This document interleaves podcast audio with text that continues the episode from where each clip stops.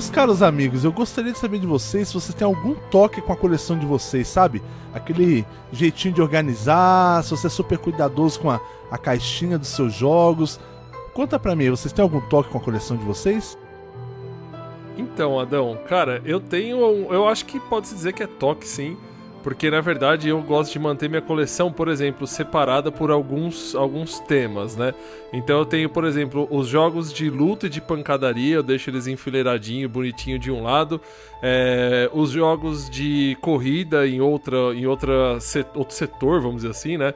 Então eu coloco na estante que eu tenho os jogos aqui, mais ou menos distribuído por temas, né? Eu já vi amigos que distribuem, por exemplo, por, por marca, os jogos da Capcom, é, jogos da Nintendo, jogos da Konami, os caras vão fazendo assim.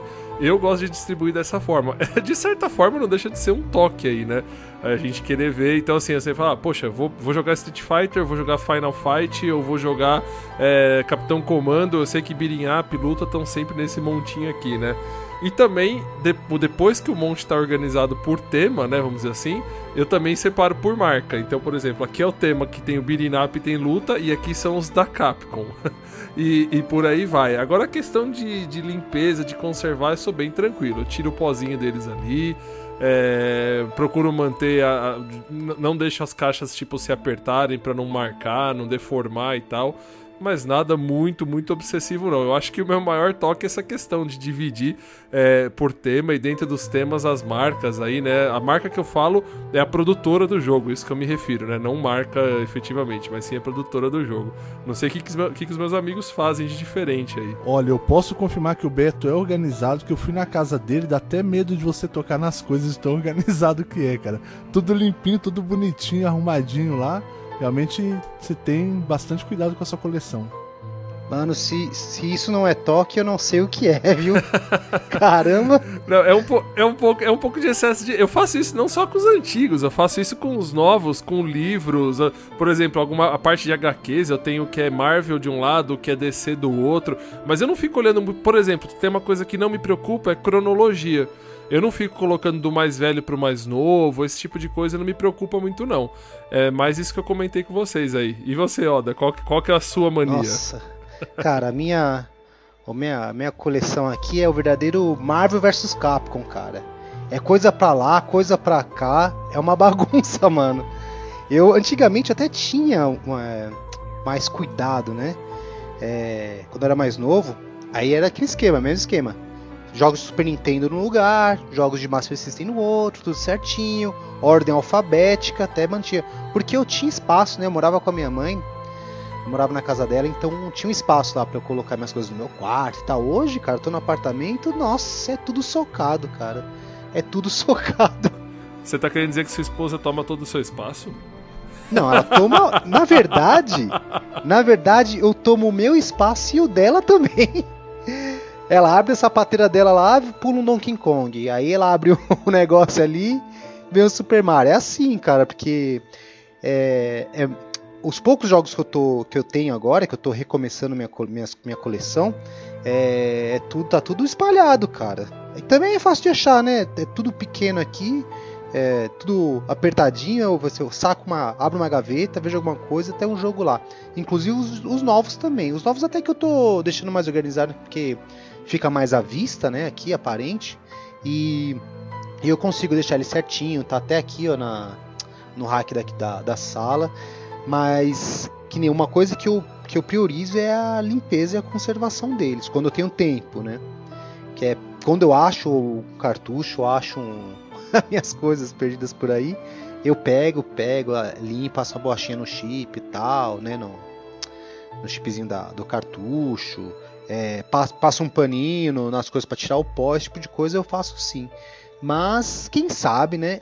É, quando tiver uma casa, um apartamento maior, eu consiga deixar do jeitinho que o Betão deixa, só para botar inveja na galera. Não vou pensando que aqui é gigante, de grande não, hein? Aqui é, é um espaço.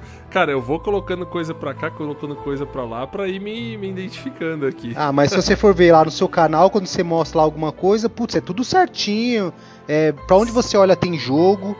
Cara, é o, son... é o meu sonho é ter um quarto igual o seu, cara. é, é, o setup, é o setup. Se tem alguém que eu tenho curiosidade para saber essa resposta é do Fábio, porque ele tem Exato. tanta coisa, cara, e ele tem uma loja, então deve ser é. muito mais difícil de organizar. É, é tão difícil que eu nem tento mais, cara.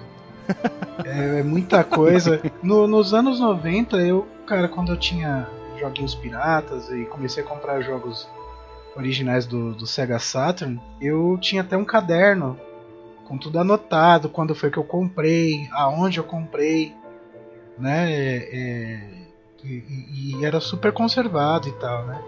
Só que em 2009 eu acabei perdendo mais da metade do que eu tinha, né? Já contei a história aqui.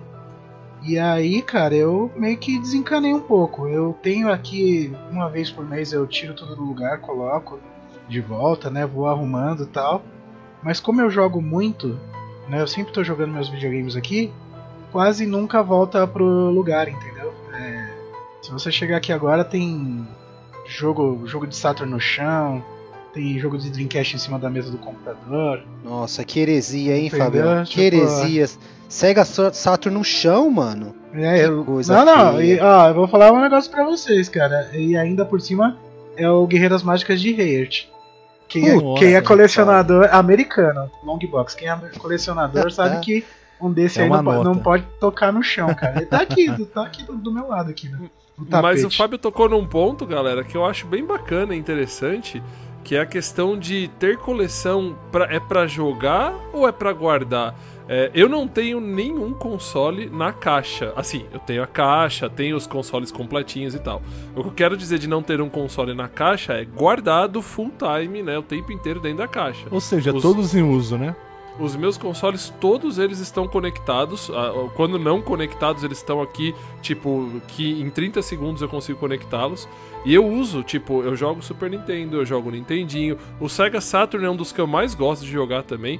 E na minha opinião, eu acho que assim, a parte mais legal de você ter uma coleção de videogames é você efetivamente usar, né? Com certeza. É, eu não tenho, eu não tenho nada contra, mas a gente tem muitos amigos colecionadores que os caras vão lá, compram, pagam uma nota e deixam o negócio dentro da caixa, dentro do armário. Eu acho isso um pouco inútil. O videogame foi feito para jogar, não para ficar guardado, né? Uma coisa que eu tenho mania também na verdade, acho que todo colecionador tem, um, tem suas manias particulares. Eu cheguei a comentar até com vocês, que são meus amigos mais próximos, que eu estava migrando um pouco minha coleção de jogos de CD para cartucho.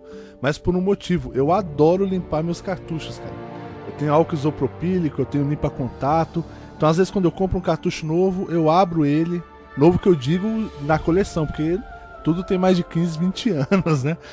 Eu tiro o parafusinho, limpo o parafusinho, abro ele, limpo o chip, jogo ali um limpa-contato para dar aquela revitalizada. Consigo até ressuscitar alguns cartuchos mortos assim.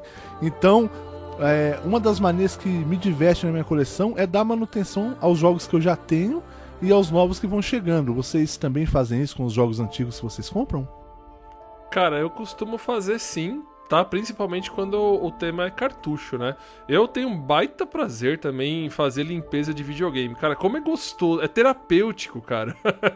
você você abrir o videogame, ir lá e limpar e tudo mais. Ainda mais os atuais também é legal, são legais, eu não sei se vocês já tiveram curiosidade, porque Antigamente os videogames não, dep não, dependiam tanto de ventilação, os atuais sim, né?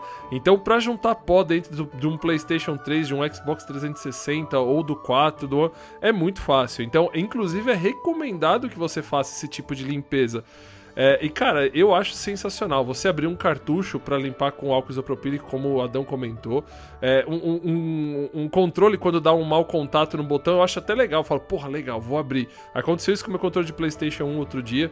Ele começou a jogar para um lado lá, eu abri, tirei, limpei o contatinho, voltou ao normal. Porra, é, é sensacional. Eu, eu, eu, adoro fazer esse tipo Nossa, de coisa. controle eu gosto de arrumar, hein? Puta, cara, eu tenho acho que uns, uns 10 controles de Atari aqui. É, eu fui, tipo, montei é. vários Frankenstein. Tem que gostar Meu, mesmo. vários Frankenstein eu montei. Você só não gosta como você cria também controle, ah, é? né? Então... oh, mas é muito bom, cara. Eu pego, vou lá, limpo, limpo os contatinhos e tal, mudo a, a molinha, né, do caso do controle do Atari. Puta, eu acho da hora. Só que, infelizmente, com os cartuchos eu só fico no, na boa e velha borracha, cara. Eu toda vez eu falo, tem que comprar o álcool. Até conversei com o Serjão. Falei, pô, mano, tem que comprar um álcoolzinho e tal pra limpar meus cartuchos, minhas coisas. Ele, é, limpa tal, só que nunca lembro de limpar. Não tenho tempo. Até, putz, cara, se alguém conhecer um serviço aí de. de que faça não restauração, não particularmente a restauração, mas que mantenha os cartuchos e os videogames da coleção em ordem, me fala que eu vou mandar tudo pra lá, cara. Eu conheço um, chama Hightowers Cleaning Cartridge. Opa! Fica, fica a dica aí, então. Pode, pode mandar pra cá que eu faço com gosto. Não sei se vai ser rápido ou não, meu prazo pode ser um pouco extenso, É. mas eu faço com gosto. Caramba, é terapêutico mesmo. Eu também faço, mas é dois por um. Você manda dois, Esse é meu um medo. Você. Então, Esse é meu medo. Ou não, ele, ele coloca lá, ele ainda faz o serviço de guardar pra você. Eu troco Entendeu? o chip, ele... igual a gente fazia Não, na não, ele faz o serviço de guardar. Você deixa com ele pra sempre, mas vai ser seu. entendeu? Pô, vocês acabaram de descobrir um nicho de mercado e eu tô abrindo agora oficialmente a pri- o, o primeiro é, aluguel de espaço pra coleções de videogames. Vocês podem trazer suas coleções pra cá que eu guardo e vocês me pagam uma mensalidade ainda pra eu guardar elas. Lembrando Ó, que, que o legal. WhatsApp do Betão vai estar na descrição aí do Arpcast. Nesse clima de descontração, então, vamos para nossa gravação. Eu sou Adão Kami e quando será que nos tornaremos velhos colecionadores? Eu sou o Oda e ainda estou em busca da minha trilogia do Donkey Kong Country para Super Nintendo. Eu sou o Betão e eu só quero fazer parte desse clube. Eu sou o Fábio e eu vou vender a trilogia do Donkey Kong pro Oda. Opa! E esse é o Arpcast. Você está ouvindo Warpcast, o seu podcast retro gamer.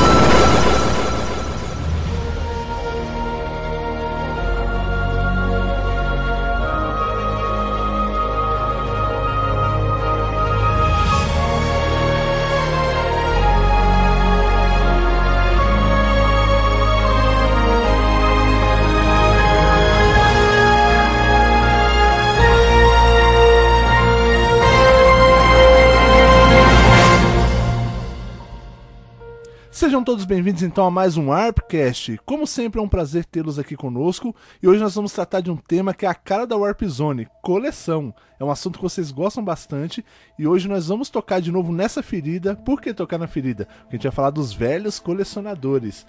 Primeiro vamos comentar um pouquinho sobre a ênfase de colecionar. Como era colecionar nos anos 90 e como é colecionar hoje. Mudou, né? Mudou bastante, viu?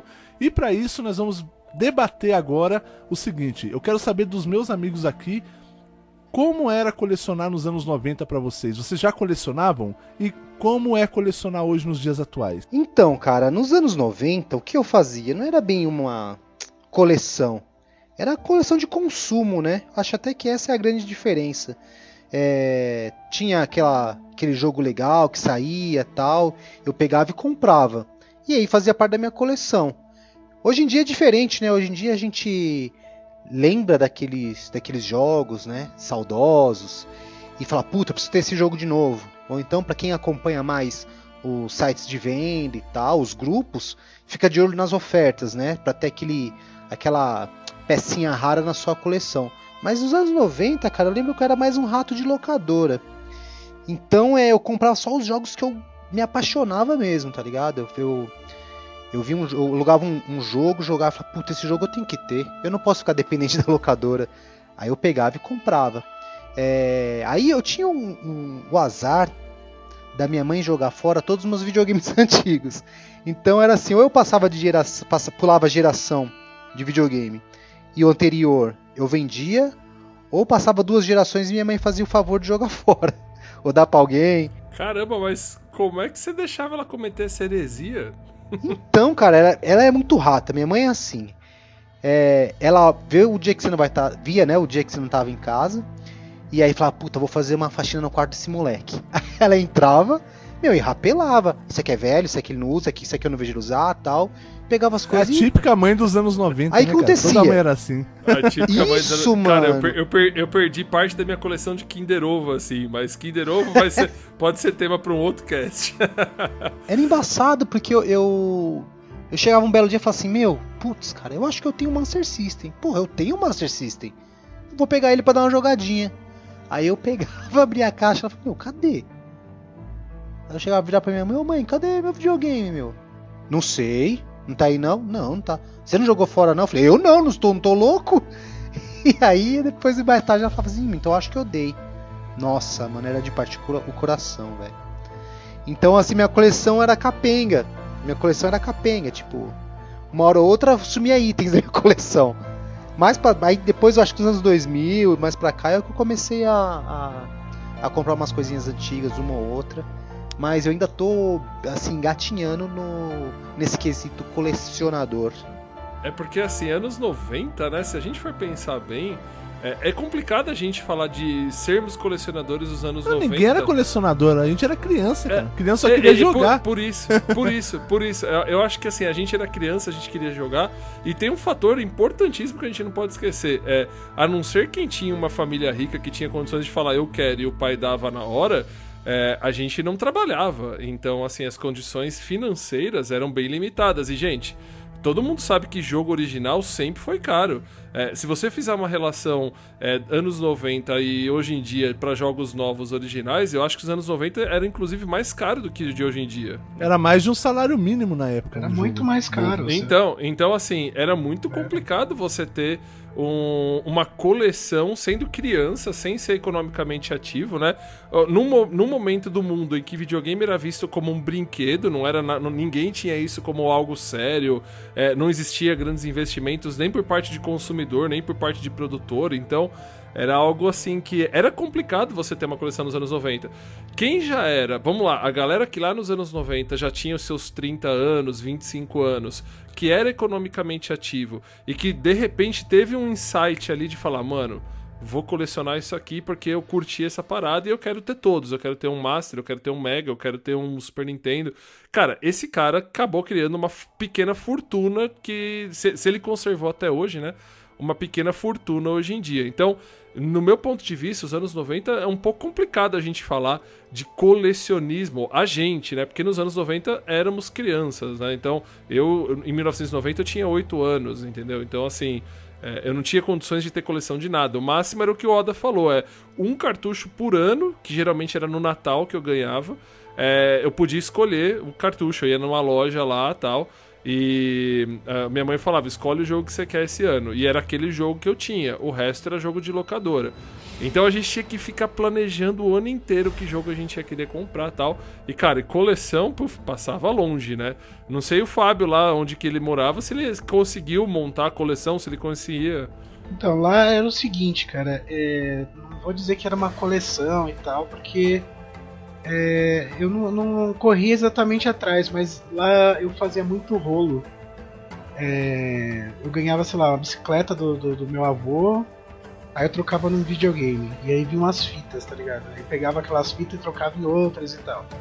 Nos anos 90, é, eu, eu tive Nintendinho, né? Tive é, Dynavision 3, essas coisas assim. E aí, cara, eu ia pegando as- aquelas fitas da época, né? Aquelas fitinhas pirata do, do- da década de 90 e, e ia trocando. Então eu tinha é, todos os Mega Man, tinha o- os jogos do DuckTales, mas tudo piratinha, né? Aí só a partir de 96, 96, 97 que aí eu comecei a, a- a trabalhar, né? E comecei a comprar o- os jogos pra mim, tanto pirata quanto originais. É, e aí sim, né? Foi o que eu te falei, que eu falei a- anteriormente, que a gente anotava tudo num caderno, fazia tudo certinho e tal, né? Tudo quanto era coisa que eu comprava e, e tudo mais. Mas nu- nunca chamei de coleção, não, cara. Eu, se- eu sempre vi aquilo foi como o Ada falou, como um consumo, né? Naquele momento eu queria comprar aquilo ali, queria jogar. Aí ia lá na, na- na- ia lá na Pagé lá e comprava lá. Ah, ex- existe, mas não tem mais pirataria, né? Incrível. Nossa, saudosa Pajé. Saudosa Pajé, que existe até hoje. É. Hoje só tem chinês lá. É, no shopping mundo É, oriental. Que inclusive ficou muito melhor comprar no prédio do lado ali na- no, no shopping oriental. É, E tem um fator muito importante que a gente tem que lembrar que quando éramos criança, pelo menos quem não tinha uma família bem estabilizada, uma família de condições financeiras altas, como o Beto falou, a gente dificilmente conseguia manter duas gerações de console. Normalmente a gente tinha que vender a primeira e Exato. ou vender os jogos para poder comprar os jogos da próximo, do próximo console da próxima geração. Então era muito difícil, né? É o que aconteceu comigo em, todas as, em todos os consoles. Eu fui mudando exatamente assim. Tinha um, vendia, pegava o outro. Tinha- Cara, eu lembro até hoje, o dia que eu peguei o Super Nintendo, que nos, as primeiras horas eu até chorei depois de arrependimento. Aí eu acabei gostando, né, do, do rolo que eu fiz. Cara, eu levei, eu tinha o Mega Drive, tipo, há 3, 4 anos. E nesse período eu tinha conseguido juntar, tipo, sei lá, 6, 7 fitas originais, né? Ah, eu fui na loja, que era na verdade um cara que trazia videogame do Paraguai. Eu fui na casa do cara e o cara me entregou um Super Nintendo Control 7, que era só um controle, não vinha jogo, e eu dei pra ele um Mega Drive na caixa com 3, 4 controles e 7 jogos originais na troca do Super Nintendo, porque o Super Nintendo era novidade. Quais eram os jogos, Betão? Vamos lá, deixa eu ver se eu consigo lembrar de todos aqui. Era o Sonic 1, o Sonic 2, Decap Attack, é, Castle of Illusion. Quais eram os. Quackshot. Cara, eu não vou lembrar de todos. Ah, Strider. Strider eu Só gostava. deu só os melhores jogos pro cara. Cara, era, É, era, é. eram, os jo- eram os jogos que eu tinha. Ah, e tinha aquele Bart's Nightmare, que era aquele que o Bart Simpson entra na folha dele durante o pesadelo lá É, e tal. só, só- Puta, eu acho um barato Mas esse esse é o mais fraco de todos eles. né? Então, enfim, entreguei esses jogos aí, peguei um Super Nintendo sem nada, com um controle. Aí eu cheguei em casa, liguei o Super Nintendo não tinha jogo. Ai, cara. Mas se a gente for recapitular, quem nunca fez uma cagada numa troca dessa? Porque, como eu falei, a gente quando era criança, a gente só queria jogar. Exato. Então não importa se a gente tinha 10, 15 jogos originais, a gente queria ter o próximo console ou outro console que a gente não tinha que todo mundo tava falando. Então a gente não se importava de perder porque não é, a gente não ligava muito a questão financeira ao valor dos jogos, ao valor do console, e sim ao ter, né, a, a ambição de consumir o próximo console. E até porque, Então- até porque a gente não Né? tinha noção financeira, né, Dão? A gente não Exato, a gente trabalhava. ganhava. A gente não trabalhava. né? Não trabalhava. Então, mas, é, no meu caso, do, quando foi do Nintendinho pro Super Nintendo, eu não, não tive o Mega, né? É, eu tive Mega depois. Eu pegava emprestado, na verdade, o Mega. Mas do Nintendinho pro Mega, eu realmente eu troquei o console, mas eu conservei muitas das fitas que eu tinha, né? Não, não dei todas as fitas, não. Até porque onde eu morava não tinha loja, assim, especializada, né? Então a gente trocava entre a molecada mesmo é, alguém comprava, não tinha condições de comprar a fita do Super Nintendo, e aí trocou pelo Nintendinho que era mais barato e tal. Mas do Super Nintendo pro Sega Saturn, é, eu fui numa loja, né? E o cara queria. Queria. Eu tinha o Super Nintendo acho com 25 cartuchos, assim. E o cara queria no pau no Sega Saturn, só, com três jogos. Eu achei aquilo meio. Assim, ah, pra mim não vai dar. Eu acabei pegando ficando com o Super Nintendo, né? Comprei o Sega Saturn e depois, né, já fui ficando mais velho e tal, e fui conservando o Sega Saturn. O Super Nintendo, depois de muito tempo, eu tinha me esquecido totalmente dele, ao contrário do, da mãe do, do Oda. A minha mãe, ela deixou dentro de um. A gente tinha um, um móvel velho que usava pra colocar roupa, tal, essas coisas. E ficou dentro desse móvel aí por mais de 10 anos, cara. Eu fui achar ele nos anos 2000, com Castlevania, com um monte de jogo. e tal. Nossa, bela surpresa essa daí. É, hein? pois é, né? Mas ela, ela assim, ela, ela era de dar brinquedo também e tal. Mas o videogame ela conservou, cara. É o meu, é o meu Super Nintendo até hoje. Cara, vocês falando de. Se vocês falando de fazer trocas imbecis quando eu era criança, mano, uma vez. Puta, eu, eu, assim, nunca, a gente nunca teve muita grana, né, quando era pivete e tal. E aí, é, eu pegava as, as os jornal, o jornal de domingo do meu pai, essas revistas de promoção, e sempre tinha um monte de brinquedo, né? E eu ficava babando naquelas miniaturas do Thundercats.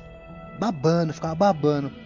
E aí meu pai só olhando, né? Falou, pô, mano, vou comprar um negócio pra esse moleque, né? Senão vai ficar doido. Meu pai curtia também. Aí um belo dia, hum, acho que foi Natal, meu pai chegou com aquela com a com a espada do Thundercats, velho. Mano, eu fiquei maluco. É aquele que você colocava pilha no cabo e acendia o olho de Tandera. Nossa, meu, aí, putz, e era espadada pra cá, espadada pra lá.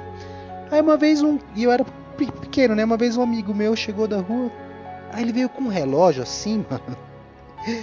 que você tirava do pulso, ele, trans- ele virava um robô. Ai, virava robozinho. Mano, vocês não sabem o que eu fiz, cara. Você ótimo, trocou cara. a espada. Mano, eu troquei pau a pau. Nossa. Pau a pau. Falei, não, eu quero, eu quero isso aí, eu quero, mano. Eu era alucinado pro robô, né? Não, isso aí eu quero, eu quero. Não, e era Era Transformers, né? Não tinha dinheiro época, comprar um Transformers, mano. Era o relógio que virava robô. E aí eu troquei pau a pau com o moleque, mano. Aí depois, sabe quando bate aquele arrependimento? Eu Puta, é que aí, aí só se dá conta mais tarde. Eu falei, puta, meu pai ralou tanto pra comprar essa espada pra mim. E eu troquei por um robô de chiclete, velho. Sabe que é da hora? Que os pais da gente honravam a troca. Isso é. Se fizesse troca maluca, minha mãe não ia lá atrás do. do- Hoje, meu filho, se meu sobrinho sair daqui e trocar. Ele comprou um Nintendo, ganhou um Nintendo Switch ontem, né? E se ele sair aí e trocar o Nintendo Switch, o pai dele já vai teleportar pra casa da, da outra criança Da pra pessoa. tomar de volta, né? É, minha mãe, minha mãe Exatamente. perguntou pra mim, falou assim, ué, cadê a sua espada? Eu falei, troquei. Ué, trocou pelo quê? Ah, troquei por esse relógio aqui, não sei. E ela fez assim, Meu Nossa. Deus do É, céu. tipo, que que eu, que que eu fui que eu criar? fiz. Quando a gente não tomava um prejuízo maior. Eu vou contar a história pra vocês agora, música triste, por favor. Eu tinha o sonho de ter um Dreamcast. né? Na época eu tinha um PlayStation 1 e tinha um Nintendo 64. E eu ia na locadora, perto de casa, eu via. Foi na época que saiu o Dreamcast, lá em 99, se não me engano, saiu aqui. E eu vi o pessoal jogar e ficava fascinado, porque foi um, um salto de, de geração muito grande o Dreamcast pro PlayStation 1 e pro Nintendo 64. É, coisa que a gente não, não vê muito mais nas trocas de gerações hoje em dia, né? E eu fiquei fascinado, cara. E na época tinha um modo da gente caçar jogos é, que hoje substitui, né? É, é substituído, no caso, pelos sites, que era o jornal Primeira Mão. Vocês vão lembrar do Primeira Mão, né? A maçãzinha. É, ele era até gratuito, se eu não me engano, na época. Era gratuito, você passava na banca e pegava. Não, não, não. Era, o anúncio era gratuito, mas eu acho que ele era pago. Aí o que que eu fiz? Eu peguei, eu pegava, no caso, final de semana esse jornal e caçava quem tava trocando jogos, né? Que era bem comum o pessoal anunciar a troca de console, de jogos. E nesse domingo que eu peguei o primeira mão, eu vi que um cara tava vendendo um Dreamcast. Eu lembro até hoje, cara, 480 reais, Caramba. né? Aí eu fui lá, negociei com ele, dei o meu Nintendo 64 pra ele, que eu tinha uns 9, 10 jogos originais, até com caixinha tudo. E dei mais uma quantidade de dinheiro pra você ver, cara. Eu dei quase de graça no Nintendo 64. Ainda dei uns 150 reais pra ele. E peguei o Dreamcast pra mim. Veio com a caixinha cheia de joguinho pirata, tudo. É, veio uns dois, três controles. E aí eu O fiquei. alcezinho rolando na tela. É. Aí o que que acontece, cara? Olha como é que o destino nos prega uma, as peças de vez em quando. Na época eu comecei a gostar de tocar instrumento e eu comecei a fazer aula de violão. E eu falei, caramba, meu, eu acho que eu vou vender o meu Dreamcast pra comprar um violão. E aí o que que eu fiz? Ei. Anunciei no Bendito do Primeira Mão de novo, coisa de uns três meses depois. Eu falei, eu vou vender agora, que tava próximo do Natal, era mais ou menos novembro, outubro, novembro. Falei, eu vendo agora, compro meu violão em dezembro, dou um jeito de juntar a grana e comprar um Dreamcast novo pra mim. Né? E aí eu anunciei e não deu outra, cara. No outro dia já entraram em contato comigo pra ir lá comprar. E aí chegou um senhor baixinho, careca, devia ter aparentar na época ter uns 40 e poucos anos. E ele falou, eu vou comprar. Eu- Baixinho É. careca chamado Kleber Marx. E aí eu lembro até hoje, cara. Isso eu nunca vou esquecer. Eu anunciei ele por 500 reais. E vem- o cara foi super rápido, foi na porta da minha casa pra comprar. Aí vem o detalhe, o que, que ele falou? Eu, como eu tô sem dinheiro aqui, eu vou te pagar em cheque. Tá? Vou te pagar em cheque, mas você pode Nossa. levantar, pode ligar pra quem você quiser. Eu te pago em cheque e no outro dia você vai lá, saca. Eu nem vou cruzar ele, você pode ir na boca do caixa e sacar. Eu peguei, inocente, entreguei pra ele o console com os jogos, tudo, foi-se embora. No outro dia, olha o que, que eu fiz. Fui pra loja de música lá na Santa Efigênia, que antes tinha uma porrada de loja de música, ainda tem algumas hoje em dia lá. Ainda tem. Tem, tem Eu várias. escolhi o violão mais legal que tinha pra comprar, que era quase o preço dos 500 reais. E falei, eu vou levar esse daqui. Só que o que eu tinha feito antes de ir, eu deixei o cheque na mão do meu primo pra ele depositar. Aí eu peguei, olhei na conta, não tinha caído dinheiro. Aí eu liguei pro meu primo e falei, ó, não caiu o dinheiro do cheque ainda, preciso pagar o violão aqui. Ele falou, já era, meu. O cheque tá sem fundo. não Puta caiu. merda. Ou seja, eu fiquei sem o violão, fiquei sem o meu Dreamcast. E eu fiquei tão desanimado com isso, cara, que eu só fui voltar a ter console no PlayStation 2 uns 3 anos depois. Eu fiquei quase 3 anos sem console por causa disso que eu desanimei de um jeito que me impactou mesmo. E vocês já passaram por algum calote assim? É, então, sem, sem querer gerar a depressão aqui no, no, no bate-papo, mas, cara, eu tenho uma história triste com, com coleção que vocês aqui, que são meus amigos próximos, já conhecem, mas eu vou colocar aqui pra galera, né? É que, assim, entrando já nos anos 2000, 2000 e pouco, né? É, ainda quando não era muito moda essa questão de coleção, né? Tinha pouquíssimas pessoas que estavam começando a ter essa iniciativa de colecionar. Lá em 2008, por aí, eu pensei comigo, eu falei, eu já tava numa, assim, eu tava estável no trabalho, eu tava com, eu já tava com a minha casa, é, eu falei, gente, eu, eu gostando de videogame, eu passei esse período fora videogame que o Adão comentou, na geração do Play 3 e do 360, eu fiquei uns dois anos sem videogame nenhum, só trabalhando, estudando, não tinha tempo de fazer muita coisa, e aí até que eu comprei um Play 3 e voltou aquela paixão toda por videogame de uma vez, tipo numa avalanche assim, e eu falei, quer saber? Acho que eu vou montar um quartinho de videogame aqui em casa com os videogames que eu, que eu tinha quando eu era criança e tal, não sei o que lá. Cara, naquela época, 2008, você entrava no Mercado Livre, você pagava 70 reais um Super Nintendo, você pagava, sei lá, pagava, cara, Neo Geo CD, eu comprei um Neo Geo CD na caixa com berço, com um manual. Não sei se vocês sabem, o manual do o Neo Geo CD ele tem o serial no videogame, o serial na caixa o serial no manual. Eu comprei e batia tudo, era tudo lindo, assim, quase sem uso. Cara, eu paguei 250 reais em 2000, 2009 2010. Mas Então, o dinheiro também era outra coisa, né? não, mas não é a proporção que é hoje, Fábio. Não, não é. Não é a Eu proporção não que, é hoje. Então, assim, aí conclusão, eu montei, cara, cartucho, cartucho luz, o cartucho completo.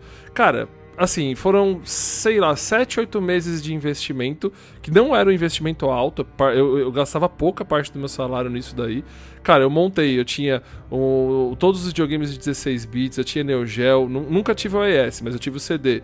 Tinha Dreamcast, tinha Nintendo 64, mano, tinha tudo que vocês imaginarem. Eu tinha um baú, velho, lotado de jogos. Portáteis eu tinha todos, assim, eu tinha todos os portáteis, tinha Neo Geo Pocket, Neo Geo Pocket Color, tinha tudo. Cara, beleza, tô bem, tô feliz, sei o que lá. E aí vem a rasteira da vida, passei por um momento mal pra caramba pessoal, né? É, separação, voltei pra casa da minha mãe e tudo mais. E, velho, levei todos os meus videogames comigo. Isso já era 2012, né? 2012 pra 2013. Aí o que, que eu fiz? Eu, assim, eu ia jogar videogame, só que como você tá naquele momento meio depressão, eu não tinha muita vontade, né? E o videogame me remetia toda aquela lembrança da minha casa e e tal, não sei o quê. Aí eu falei, velho, ó, quer saber? Essas porras desses videogames não estão me fazendo bem, acho que eu vou vender. E eu via que já tava começando a valer uma grana boa, né? Então, por exemplo, o Neo Geo CD que eu paguei 250, se eu olhava os anúncios no Mercado Livre, já estavam pedindo 600, 700 pau. Aí eu falei, quer saber? Acho que eu vou, vou vender esses videogames. Cara, vendi tudo, vendi tudo. Fiquei sem nada, fiquei só com PlayStation 4, 3, PlayStation 3 na época. E, e vendi todo o resto, vendi todo o resto. E, cara, tipo, beleza, até então fiz uma grana, tava feliz. Falei, porra, deu, rendeu uma grana esses videogames, tal, não sei o que lá. Meu, depois de tipo 3, 4 anos eu comecei a começou a coçar a mão de novo pra ter os videogames. Eu falo, aí você, agora eu olho pra trás, cara, eu falo, mano, que merda que eu fui fazer. Eu tinha que ter ficado com os videogames. Assim, é, nunca mais eu me desfaço, cara. Haja o que houver, não vendo mais meus videogames. Meu segredo pra você ser um colecionador feliz é sempre mirar em frente, cara. Porque se você olhar pra trás, meu amigo, você chora, viu? Ivan Batesini que o diga. Bom, eu queria agora entrar num assunto aqui com vocês, que inclusive acho que é a parte mais polêmica desse cast, que é o seguinte: quem coleciona, quem participa de encontros, é um pouco mais engajado com o colecionismo, sabe que existe aí no mercado uma certa, digamos, rincha entre os colecionadores novos e os colecionadores antigos. Por quê? Como o Betão mesmo disse, aí no- na viradinha ali de 2009 para 2010, criou-se uma bolha do colecionismo, né?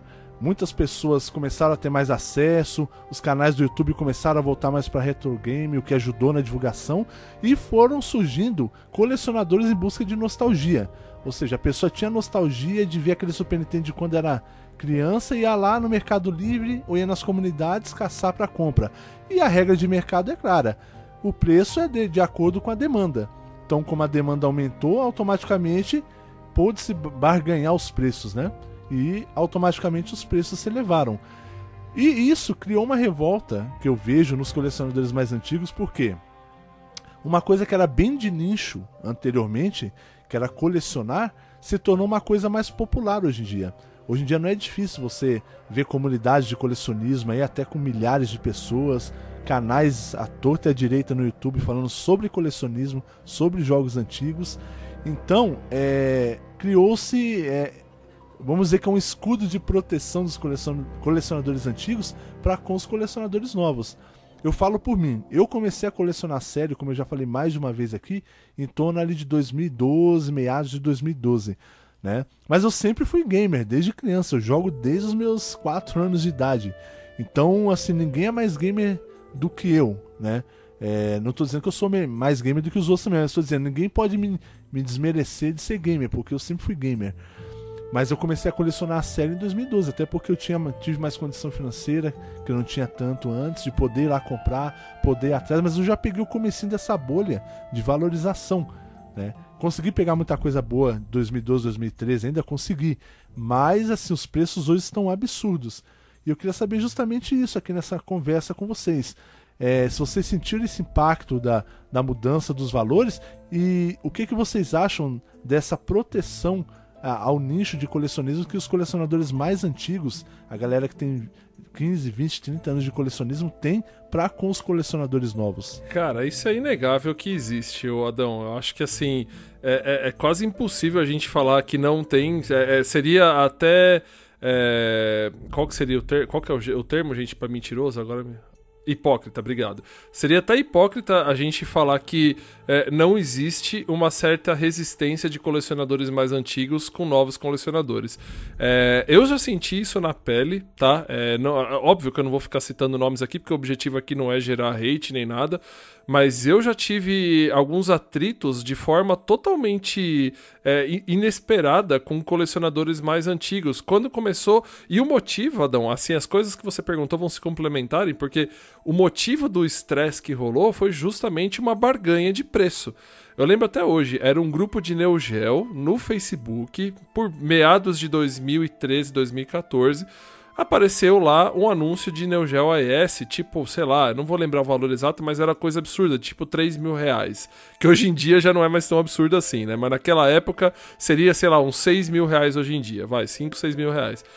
E, cara, eu fiz um post fazendo um comentário do tipo assim: ah, é, os colecionadores do Brasil perderam a noção. Tipo, é, não um post naquela venda específica, mas de, tava logo na sequência, o pessoal entendeu o que era daquilo, né?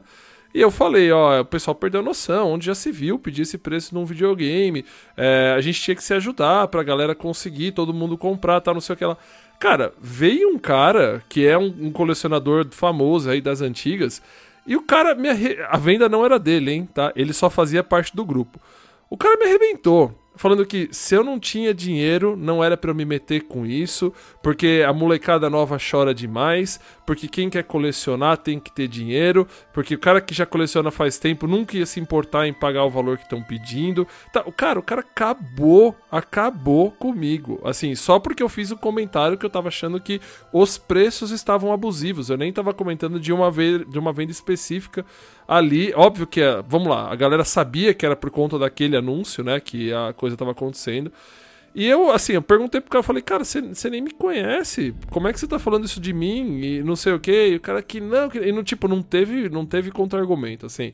É... E a gente percebe muito disso no dia a dia também, sabe? É...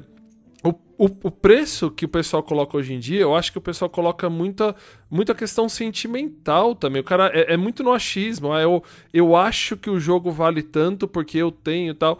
Então, assim, não, não põe pra vender se é assim, porque, cara, tem coisa que a gente olha na internet que a gente dá risada. Os caras anunciando Neo Geo é esse é 5 mil reais. Caramba, velho, 5 mil reais. É, é, é, será que os caras têm noção do que, que é 5 mil reais? Entendeu? Então não, não, não dá, assim, é, é bem complicado. Mas tem sim, e a gente percebe. A molecada nova, a gente falou isso num dos primeiros casts aqui, se eu não me engano, é no, no Cadê Meu Manual?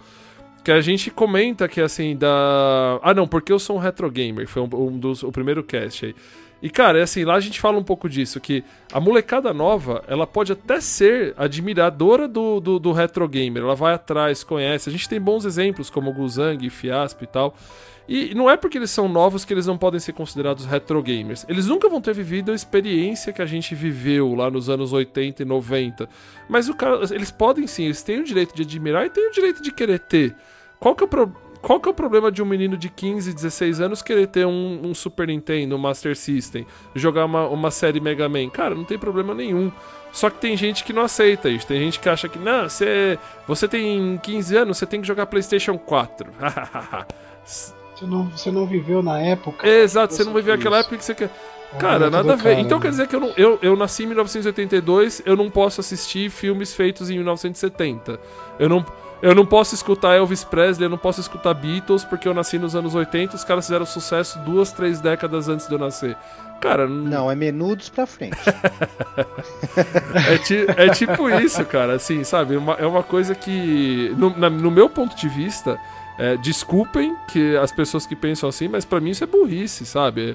É, tem, o mercado tem que estar aberto e pense o seguinte: se um momento vocês pre- precisarem vender a coleção de vocês ou quiserem vender a coleção de vocês, é essa molecada mais nova que pode ser, podem ser os compradores, entendeu? Então, eu não sei o que, que os meus amigos acham. Eu acho que, assim, existe sim essa resistência dos mais velhos com os mais novos. Não estou generalizando, são exceções, mas existe. E, e, cara, eu, eu acho muito errado. Mas o maior preconceito, Beto, não é nem questão da idade, cara, porque a idade sempre vai existir em qualquer coleção que tenha um tema mais antigo.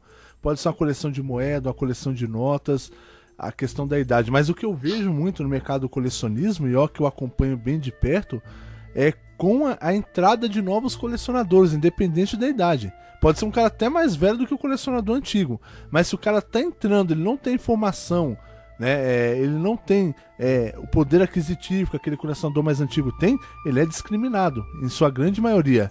É, se o cara acha que o, a pessoa é Sim. leiga né, no assunto, ele acha que ela não deve buscar. Ela esqueceu aquilo, que né? ela teve que Ela aprender lá deve- atrás também. Ninguém nasce sabendo nada. Ninguém É. nasce sabendo, exato. Mas, ah, mas, mas para esses caras, eles. É, assim, tô generalizando aqui, lógico, mas. Pra esses caras, eles acham que nasceram sabendo, né? Porque eles falam, foi a gente que criou esse. Esse. Nicho. Essa, essa faceta, essa faceta do colecionismo, né? Pra, pra gamer. Porque é como a gente falou, a gente nos anos 90, a gente comprava pra jogar, era consumismo. Esse cara já comprava pra guardar, né? Eu entendo o cara, assim, entendo o fato dele não gostar de popularizar e tal, mas eu acho que infelizmente ele não pode fazer nada contra isso, né? Ele ele teria que ficar na dele, né, e simplesmente é, aceitar que, é, o que a coisa tá ficando popular. E também tudo mais. talvez algumas coisas que incomodem eles, não sei se vocês concordam, é que assim, imagina o, o quanto que um cara se ferrou lá nos anos 90 pra conseguir aquela versão de colecionador de Resident Evil 1, sei lá, que vem, não tô, nem sei se existe, tá, gente, tô chutando aqui, que vem com uma réplica da arma do jogo, no não sei o que lá. E, eu- e na- lá naquela época ele tinha que ter um contato de alguém que conhecia alguém lá do Japão pra importar, pagar uma nota, ir no correio, pagar imposto e o caramba quatro. Hoje em dia você entra na internet e você coloca lá, é, versão de colecionador de 1997 Resident Evil 1. Ah, tá aqui, tá bom. Clique, comprou e acabou. Mas isso Então, tem um nome, acho- Beto, é, é ganância, cara. É, É, isso daí é ganância É, pelo porque seguinte. o cara acha que essa popularização Isso. desvaloriza o produto dele, entendeu? Não, ele tem que. Mas é o contrário, né? Porque se gera mais demanda, aquele produto dele vai ficar escasso e vai valer mais. Mas pra, pra ele o valor é o quando ele é que nem alguém que tenha um é exclusivo. quadro é ser diamante. só dele. É só meu. Então isso daqui é- não é um valor É, monetário, não, mas é o valor é o valor do um ego, é o ego. Exatamente. Mas, o- Mas, o, que é, é- realmente raro continua sendo raro, né? Até porque nós estamos falando de coisas antigas que não são mais produzidas. Continua sendo raro, mas o, é, por exemplo, o cara começou a brigar lá com, com o Betão, porque pra ele o Betão era um cara que tava querendo ter acesso ao que ele tem, que ele teve dificuldade de ter, e o Betão tava querendo ter o acesso fácil, né? Que é super errado, cara. Se o Adão conseguir comprar barato, mérito dele, né? Não tem o porquê o cara achar ruim, né? Mas ele não quer. Ele não quer que as pessoas tenham ele, foi o que ele falou pro Betão, né? Olha, é, um colecionador de verdade não se importa com preço. Sabe por quê? Porque ele sabe que a maioria das pessoas não tem essa grana pra dar 5 mil reais num, num console. Mas. E aí, portanto, o console dele vai ficar valendo 5, 6 mil reais, mas só ele tem, entendeu? Só a panelinha dele tem. Exatamente. E, e, e, cara, eu, eu te falo assim, eu encorajo as pessoas que estão nos grupos aí é, do, do, do Facebook, é, em todos os grupos de coleção. Gente, façam suas ofertas. Eu escuto um monte de não direto. O pessoal aqui me apelidou de 85 reais. então, então, assim, cara, eu, fa eu faço a oferta que eu acho cabível. E o, o- eu, eu uso uma frase que eu acho que todo mundo deveria Mas adotar. tem, é- que, tem que ter a esportiva de levar ou não. é, né? Exato, então, Tem não, o é, é- é lado, isso que né? eu ia falar agora, Fábio. Assim, ó, tem uma frase que é famosíssima, que é assim, ó, o não eu já tenho. Tente. Então, assim, você. Outro dia tá- os caras estavam vendendo um jogo de Mega Drive lá, eu nem fui pesquisar a raridade do jogo. Juro por, juro por Deus. É um jogo que eu joguei quando era criança, é um jogo de pinball, eu não lembro o nome agora. Ele é bem famosinho, tal. Tem uma mulher, tipo, com uma robótica na capa com o Ah, olho. tem um desse lá na loja, eu sei qual é. É, então. É, o cara anunciou. Luze japonês, 200 reais. Nossa. Cara, juro por Deus, Luz japonês 200 reais. E é um cara famoso das comunidades aí, tá vende todas as comunidades. Eu fui lá e falei assim, eu vi que tava lá uma semana, duas semanas, três semanas. Cara, eu fui lá e joguei. Ah, eu, se você quiser, eu pago 60 reais mais frete. O cara respondeu em cima do meu post. Você tem noção de quanto vale esse jogo? Eu peguei e falei assim, meu amigo, se você não quiser vender, é só falar não e não tem problema. Muito obrigado. Cara, é assim, tipo, não tenho noção de quanto vale. Eu fiz. Cara, ele não tava vendendo. O jogo ficou 3, 4 semanas lá. Eu falei, vou arriscar. O cara podia de repente falar assim: ah, quer saber? Tá difícil de vender? Toma aí, levou por 60. Tô, ele fala simplesmente: não, não vale 60, eu não vou vender. O que eu percebo é que a galera, às vezes, eles têm medo de barganhar. Gente, barganhar não é errado. Tá, assim, tenta. O não você já tem, sabe? Eu, Às, às vezes você pode ser um pouco exagerado, porque eu não tive o trabalho de pesquisar se aquele jogo realmente valia os 200 reais. E de repente oferecer 60 pode ter sido um absurdo perante Mas só uma mercado. pergunta, mas- valia os 200 Eu reais? não fui eu atrás, que- Fábio. Eu não fui Eu vou, atrás. ter que, eu vou ter que ver isso aí, eu não sei quanto tá Fábio, loja. eu não fui atrás porque, assim, pra mim não vale. Na minha cabeça não vale. Então, assim, cara, se fosse um jogo completo, eu não teria problema. Vocês me conhecem. Por exemplo, um jogo que eu adoro, que é o Blackthorn, apareceu aí completinho, né, na caixa, manual, etc e tal, bonitão, 160 reais. Cara, eu, ach, eu achei o preço super justo, eu não tive problema. Quanto custa? 160. Ah, beleza. Quanto que é o frete? Acho que foi 20 conto. Comprei ele mais um lá, o cara até me deu o frete de graça. E, cara, não tive problema em pagar, entendeu? Agora o ponto é o seguinte, cara, um jogo Luze, lá, japonês. A gente olha lá e falei, mano, eu conheço esse jogo, é um jogo de pinball. Eu vou oferecer 60 conto que eu acho que tá muito bem pago. Cara, se o cara acha que não vale, não sei, deve ter vendido, porque eu não vi mais, depois deve ter vendido, ou tirou pra vender na loja. Esse é o Betão 85 que eu conheço, mano. Pechincheiro. Cara, Tira não- leite de pedra, faz a pedra sangrar. Aí, ó. O cartucho tá sangrando. Malandro, quem não chora não mama e barganhar não é pecado. Pode Com certeza. perguntar. O não você já tem. O máximo que vai acontecer é tipo assim, ó. O Adão tem lá o Master System pica das galáxias dele lá. Velho, Adão, paga. Inclusive, você ofereceu 85 reais nele, vale salientar aqui.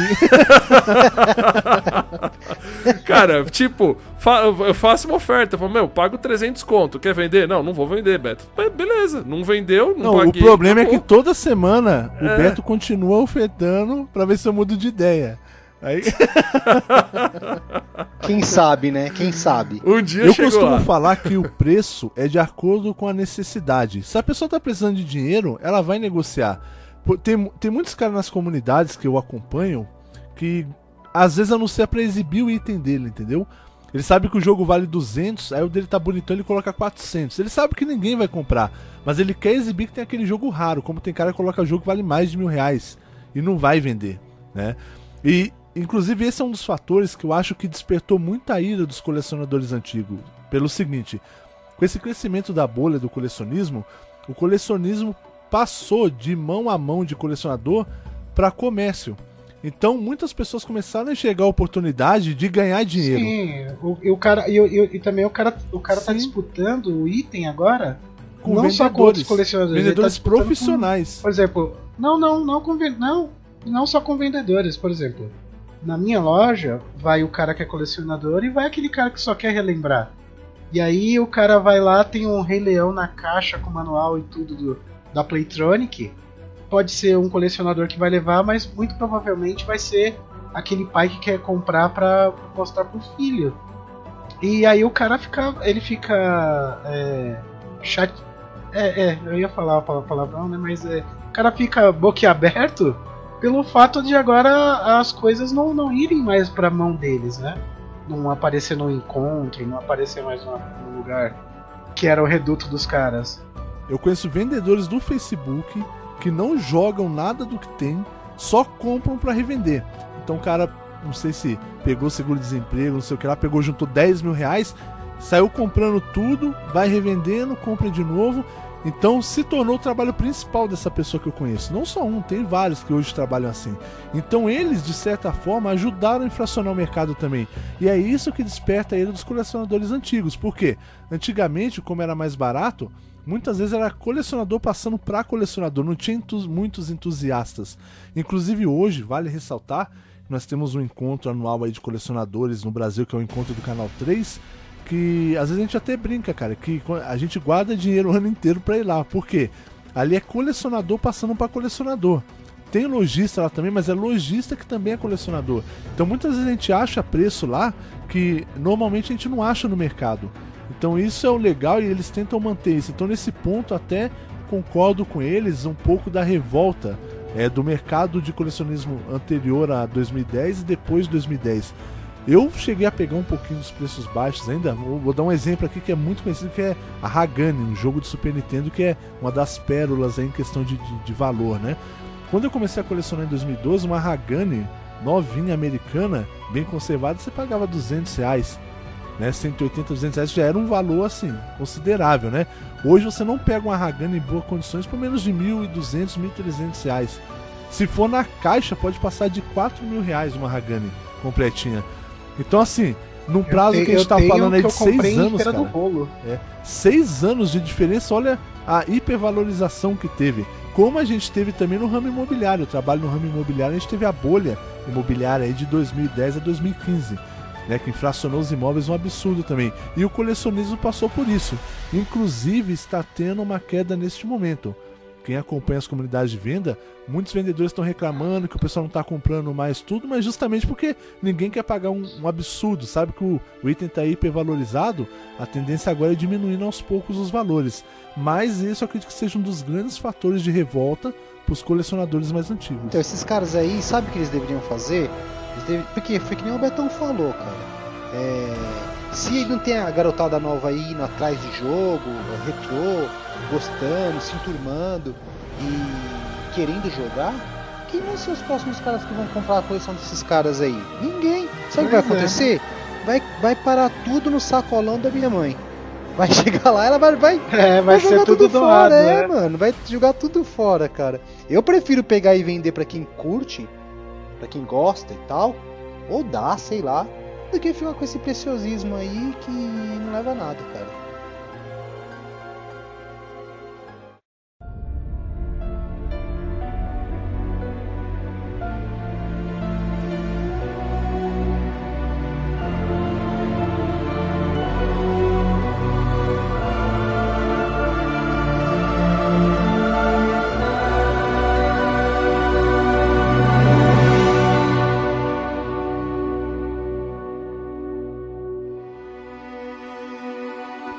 Voltamos aqui então para a segunda parte do Arpcast. E nessa parte aqui nós vamos falar um pouquinho de como você conseguir os itens da sua coleção. Se você já coleciona, se você está querendo começar a colecionar, esse é o momento que você vai pegar a dica aqui da galera, tá? Vocês aprenderam bastante sobre colecionismo nos anos 90, sobre essa revolta do mercado que a gente vive hoje, mas não se intimidem a começar a colecionar. O colecionismo está para todo mundo, todo mundo tem o direito de reviver as suas lembranças, como eu já disse, seja através do emulador, seja através do jogo original para quem gosta de colecionar, mas não se intimide de colecionar, de colecionar por causa dos outros, tá? E nós vamos falar aqui agora um pouquinho sobre as ferramentas que nós que colecionamos utilizamos hoje em dia para em busca desses itens e alguns termos que a gente usa na internet para você poder classificar ou até precificar o item, saber se o item está no valor ou não. Eu gostaria de começar aqui porque eu sou um cara que compra bastante na internet, né? Grande parte da minha coleção acabei comprando, seja em comunidades ou Mercado Livre. E eu queria falar especificamente aqui sobre os jogos de cartucho, que são os que eu gosto mais de colecionar. Você vai falar o que significa CIB? Vou, vou falar. Bom, quando nós caçamos um jogo desse na internet, existe uma classificação de colecionismo que é a seguinte: você tem o jogo loose, vocês já devem ter ouvido esse termo na internet, que é aquele cartuchinho solto, fora da caixa, sem manual nada, só o jogo, né? E aí o preço do loose vai de acordo com a condição dele, tá? Com a, a label rasurada ou não. Sempre dá uma boa pesquisada aí na- nas outras comunidades, no Mercado Livre, mas o loose tende a ser o produto mais barato para coleção porque é o que menos é fiel ao produto dos anos 90, dos anos 70, 80, independente da época que seja. Depois do Luzi, nós temos um, que é- um termo que é bem utilizado, que é o Mint. O Mint é quando o cartucho está em ele é luz, mas ele está em perfeita condição. Aquele cartucho que até brilha a label original, né? Então esse Mint tende a ser um preço um pouco mais elevado que o Luzi convencional, tá? E dentro do, do Mint também, é, vocês não podem se deixar enganar pelo relabel, tá? Que o relabel é o quê? A pessoa pegou aquele cartucho Luzi, tá com a, a label rasurado, rasgada, ele vai lá, imprime uma nova e coloca no cartucho, fica parecendo novo. A label, pra quem não sabe, é a etiqueta. do- É a etiqueta do cartucho. Então, muito cuida- cuidado quando alguém falar que um cartucho é mint, porque ele pode ser um relabel, tá? Então, confirme pra, com a pessoa se a label dele é original ou não, se ele fez relabel no cartucho. Então, os luzes são essas duas classificações, tá? Tem o simples, que é o luze convencional, e o mint, que é em perfeito estado de conservação. E aí nós passamos para os cartuchos de é, que a gente costuma usar o termo CIB, que é Complete in Box, que é o cartucho completo com a sua caixinha, manual, tende a ter às vezes até os panfletos de época de divulgação. Esse tende a ser um dos produtos mais caros para você colecionar. Por quê? Conforme mais fiel ao produto de época, mais caro ele se torna para o colecionismo. Então, às vezes, você vai se assustar quando você vê um, um cartucho CIB, porque o preço dele costuma ser até 6, 7 vezes mais caro que um, um cartucho Luzi. Né? Hoje, uma opção que eu uso na minha coleção, que eu acredito que até os amigos aqui também utilizam, são as caixinhas refeitas. Né? Normalmente eu compro um cartuchinho Luzi, eu vou lá nas comunidades, tem uma galera grande que faz, até no Mercado Livre mesmo, você compra a caixinha é refeita, da mesma forma que você refaz a label. Então a pessoa usa um papelão de qualidade, faz, faz a caixinha bem próxima do que era na época. Né? Tem alguns que até fazem manual hoje em dia, manual de Super Nintendo já tem uma boa gama disponível até no, no próprio Mercado Livre. Ou o que, que eu faço às vezes também? Eu compro o Luzi, aí depois eu acho o manual original separado e só mando fazer a caixinha. É uma maneira bem em conta de você ter um cartucho CIB. Logicamente que só a caixinha externa não é original, mas o interior cartucho e manual original por um preço que é um terço de um, CIB convencional. Então essa é a maneira que eu indico para vocês de procurarem os cartuchos, tá? E qual que é as ferramentas que eu uso hoje em dia? Nós temos é, muitas comunidades hoje no, no, no Facebook voltada para colecionismo, para itens de coleção. Então nós temos comunidades conhecidas aí como a Top Games Brasil, Mestre dos Games, Games Mania. Dá uma procuradinha, Retro Games BR. Nessas comunidades você acha muita coisa boa, porque é colecionador vendendo para colecionador na sua maioria. Tem um pessoal que usa isso como negócio? Tem, mas você vai reconhecer através dos preços. Então eu compro muito de comunidade do Facebook. Muita atenção na hora de comprar, né? Porque normalmente ou você vai ter que depositar para a pessoa para ela te enviar, então procure referências. Eu até aconselho, comprou no Facebook, pede para a pessoa anunciar no Mercado Livre, porque no Mercado Livre você tem a proteção da sua compra pelo Mercado Livre. Um Muito- adendo aqui, Adão, só Sim. falar pra galera, cuidado com Qualifique-me, gente. Qualifique-me é muito facilmente falsificado. O cara pode criar 10, 15 contas fakes e se autoqualificar pra gerar uma nota e você pode estar comprando de um charlatão. Eu não confio em Qualifique-me, hein? Então cuidado com isso. Ou vendendo Exatamente. pra um, né? Você pode estar Exatamente. vendendo pra um, né? Por favor, não passem cheque e nem aceitem cheque pariu. É verdade, não aceitem cheque, tá? Se alguém É chegar um um careca baixinho. chegar no seu Facebook dizendo que, que vai levar pra você um cheque, você já bloqueia o Então, cara. basicamente, muita atenção com quem você vai negociar, tá? Procure o máximo de referência possível, né? E tente sempre levar para uma ferramenta segura de qualificação e de compra, que no caso eu aconselho o Mercado Livre, né? E você também pode comprar os seus itens direto do Mercado Livre. Hoje tem uma infinidade de opções lá. Até os colecionadores costumam dizer que o Mercado Livre é um preço de facada, porque costuma ser um pouquinho mais caro, mas você está comprando com a segurança ali, né, de quem já anuncia e do próprio Mercado Livre. Então, olha as qualificações do Mercado Livre, tendo uma qualificação boa, pode ir de olho fechado, porque se ele te mandar um cartucho é, que não funciona, mandar um cartucho que não vai de acordo Diferente com o anúncio que você comprou, né? Exatamente. Você pode requerer a devolução do seu valor, você devolve o cartucho ou o jogo para a pessoa. O Mercado Livre faz todo esse acompanhamento profissional. Né? Mas basicamente hoje as ferramentas que eu uso aqui no Brasil são comunidades do Facebook, OLX, que também é um site bacana, mas muito duvidoso. Tem que ser um pouco gato velho para negociar. É, o OLX E o é só se você puder ir pessoalmente buscar. O bom do É, mercado é. do OLX é o seguinte: você consegue encontrar muito desavisado vendendo lá. Que é o que? A pessoa que achou aquele jogo encostado no baú da casa da mãe. É, a pessoa Gente, que não é desavisado. Não é, não é um desavisado. É, é assim, é, é um cara. É o lixo de um é o tesouro do outro, né? A gente, o que a gente tava falando de, de valores aí, que a gente não tocou nesse ponto, é que assim, o videogame não é a oitava maravilha do mundo pra todo mundo, né? Só pra um nicho de pessoas. É, é- é tipo eu ter aqui, sei lá, um jornal da década de 30, pra mim é só um monte de papel. Aí eu vou vender num lugar aí vale uma boa grana, entendeu? Então assim, não é desavisado, é porque pro cara não tem valor mesmo. E vocês, qual ferramenta vocês usam para comprar a sua coleção? Então, eu ia complementar o que você tava falando aí, ó, Adão, mas aí já assumindo aqui a palavra, cara. é, a- eu, eu costumo usar muito, inclusive vou pedir pro Ana- o Adão deixar é, na, na descrição aqui do vídeo um link de um, do- de um vídeo que eu fiz, né? Do, de como comprar em leilões no eBay. É, antes de conhecer as comunidades do Face, que hoje em dia são realmente uma, uma boa ferramenta para compra, é, eu comprei muita coisa em leilões no eBay, que, cara, é extremamente seguro. É, aquela coleção que eu comentei aqui nesse cast, que eu comecei lá em 2008 e vendi em 2012, eu fiz ela, cara, acho que 95% dela eu fiz em, em eBay, entendeu? Comprei bastante coisa de Mercado Livre também. Mas jogo, principalmente, cara, cê, cê- eu conseguia pegar jogo de Super Nintendo a um dólar, por exemplo. Então, assim, você consegue barganhar bastante coisa lá. Você vai lá, você coloca alguma coisa específica, vai, de repente, é, é muita coisa, muita coisa é lose, né? Você não vai, é difícil achar CIB em leilão, ou se acha, ele acaba saindo o preço de uma compra direta, nem não, não sai, não vale muito a pena.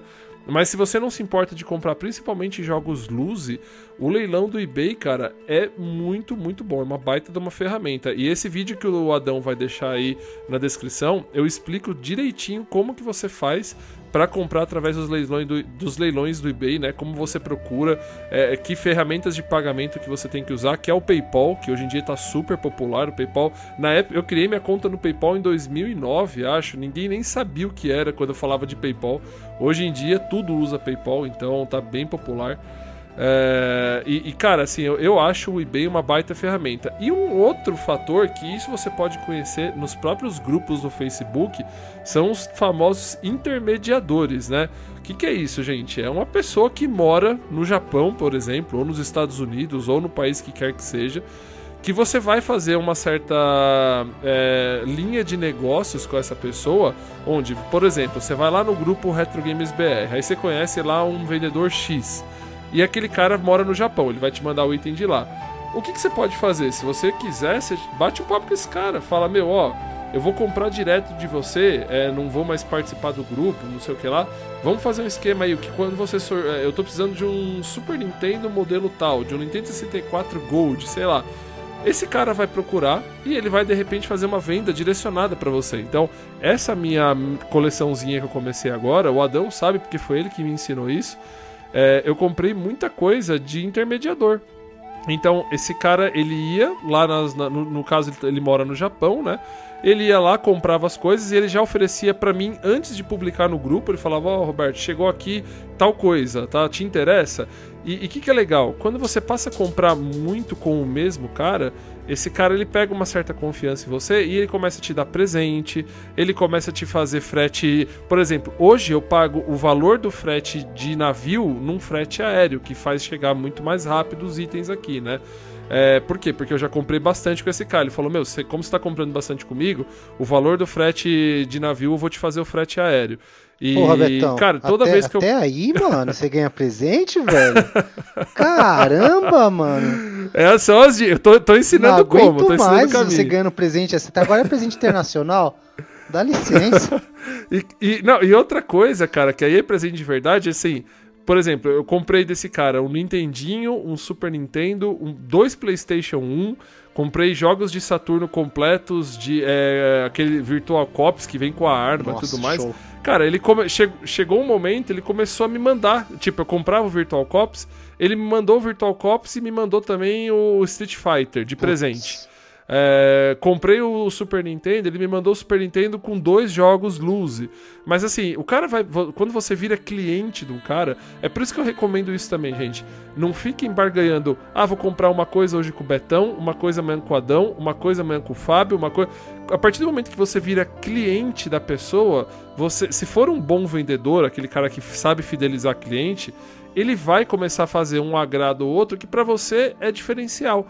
Eu, por exemplo, hoje, eu conheço mais três intermediadores do Japão. Eu compro sempre do mesmo, porque esse cara, além de eu já ter a confiança de saber que o produto dele vai chegar aqui no- muito bem embalado, muito certinho e tudo mais, é um cara que já me ganhou, porque ele, ele faz os agrados certos. Ele dá um desconto num. o- o- antes o frete que demorava quatro meses pra chegar, hoje tá chegando em um mês e meio, dois. E eu tô gastando a mesma coisa que eu gastava lá atrás.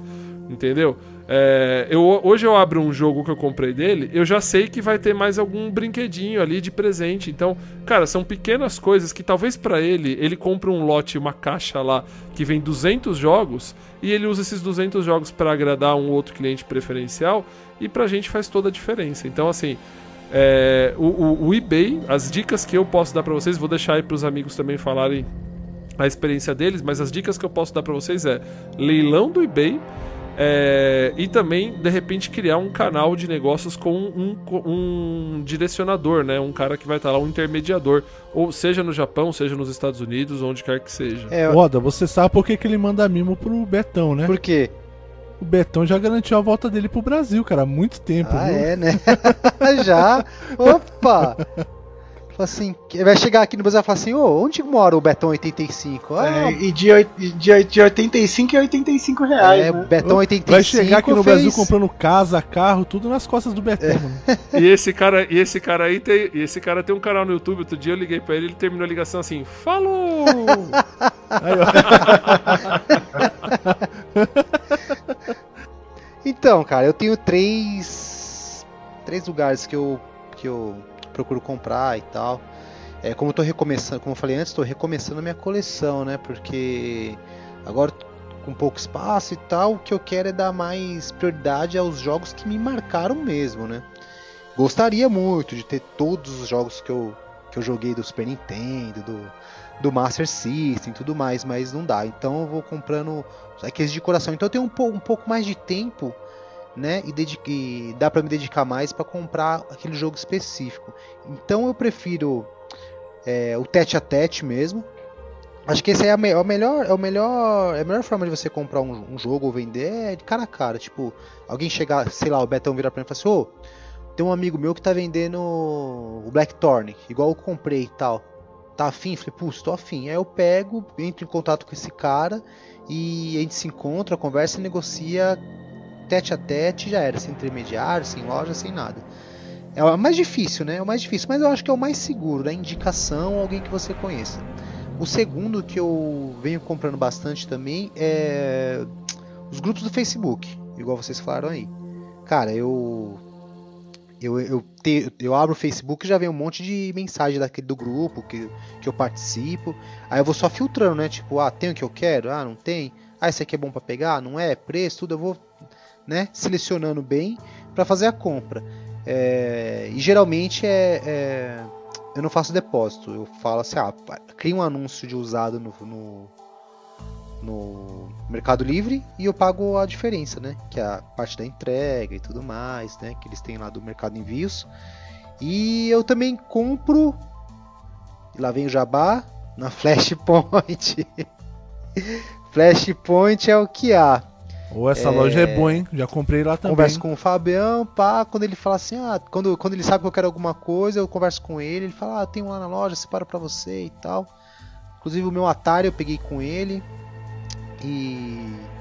E assim, quando você tem uma loja de confiança, é igual o Betão falou, quando você tem alguém de confiança e alguém que faz um preço bom e tal, cara, você tem que fazer esse negócio, negócio com esse cara o resto da sua vida, meu, porque ele sempre ele vai dar prioridade para você. Ele sabe que, você compra bem, que você é um bom pagador, que, que não tem tempo ruim e tal, que sempre que você. É, ele, ele, já conhece os seus gostos pelo que você procura, que nem eu. Eu não faço muita questão de ter um, um jogo completo na caixa, com manual. Não tenho questão, faço questão. Faço questão que o cartucho esteja em plenas condições, assim, funcionando quando é de bateria, que a bateria esteja funcionando e que não esteja muito detonado, porque eu gosto de jogar, gosto muito de jogar. Né? Enquanto nesse hiato que eu fiquei sem, sem colecionar nada, sem comprar nada retrô, eu fiquei jogando muito emulador, né? E pra mim o que importa é o jogo, é o jogo. É, tá, tá funcionando, vai me trazer aquela nostalgia de de reviver aquela época que eu vivi e tal, eu compro sem muita. Não precisa estar na caixa nem nada. É, é lógico que existem alguns itens que você quer mesmo completo. Você faz questão de ter ele completinho. Ou oportunidade, né? Que nem o Betão falou, pô, se aparecesse para mim um Blackthorn igual o do Betão, cara, certeza que, que eu ia comprar, cara. Certeza absoluta. Todo bonitinho na caixinha e tal, compraria sem problema, mas eu não faço questão, não faço questão de procurar pelo pelo item todo bonitinho e tal. É, então essas são minhas dicas. Eu, eu mesmo procuro fazer um negócio tete a tete, ou nos grupos em, em lojas confiáveis como a Flashpoint. É, eu como eu sou vendedor e tal, né? Eu tenho uma rede bacana assim de clientes que, que compram e vendem para mim. Né? O cara às vezes o cara leva um jogo e depois de uns meses traz de volta, troca, né?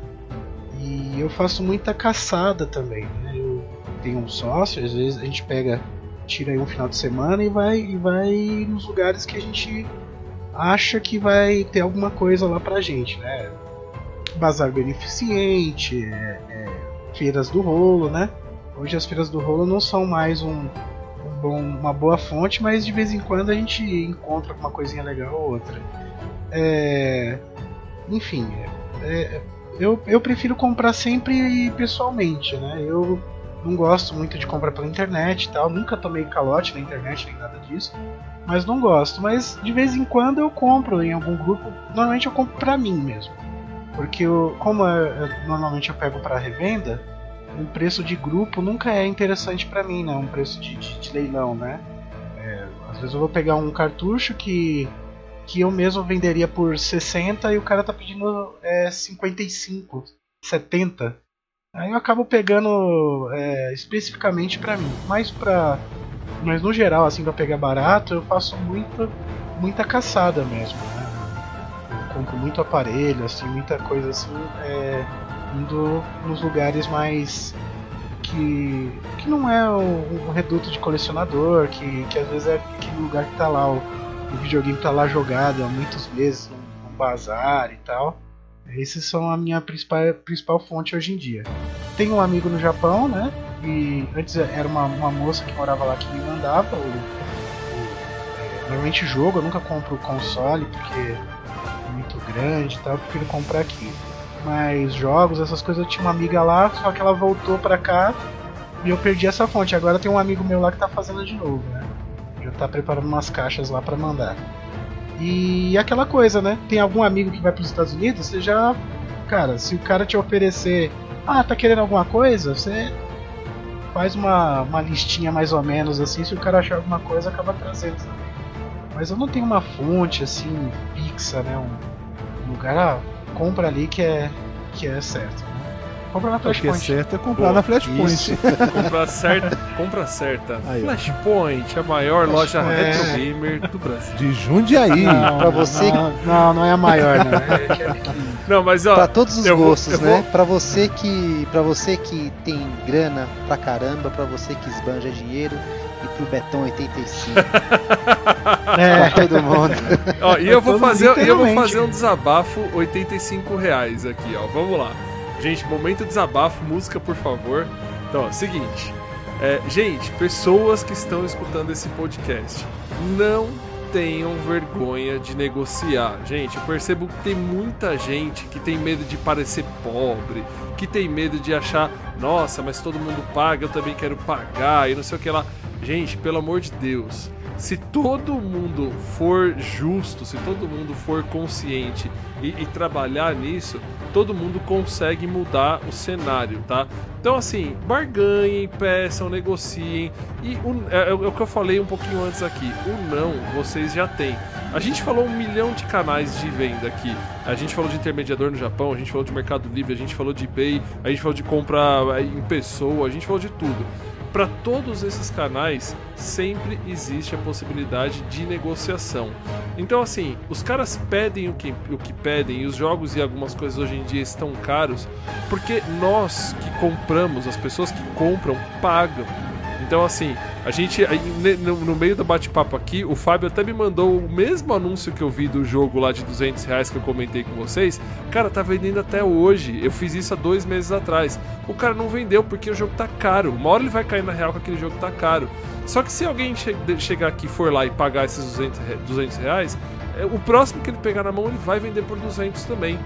Então, assim, é, tá, tá nas nossas mãos a gente tentar fazer algo diferente. Então, assim, não tenham medo de negociar, não tenham vergonha. O fato do cara tá pedindo 200 e você oferecer 150 não quer dizer que você é um pobre, um cara que, ah, eu vou, não quero parecer pobre, não sei o que, não sei o que. Cara, não tem isso. Vai e ofereça. Se o cara achar que não vale, ele vai te falar não. Se o cara achar que de repente dá pra É, eu vender, acho que a melhor forma vender, é não entendeu? comprar. Ou então não compre.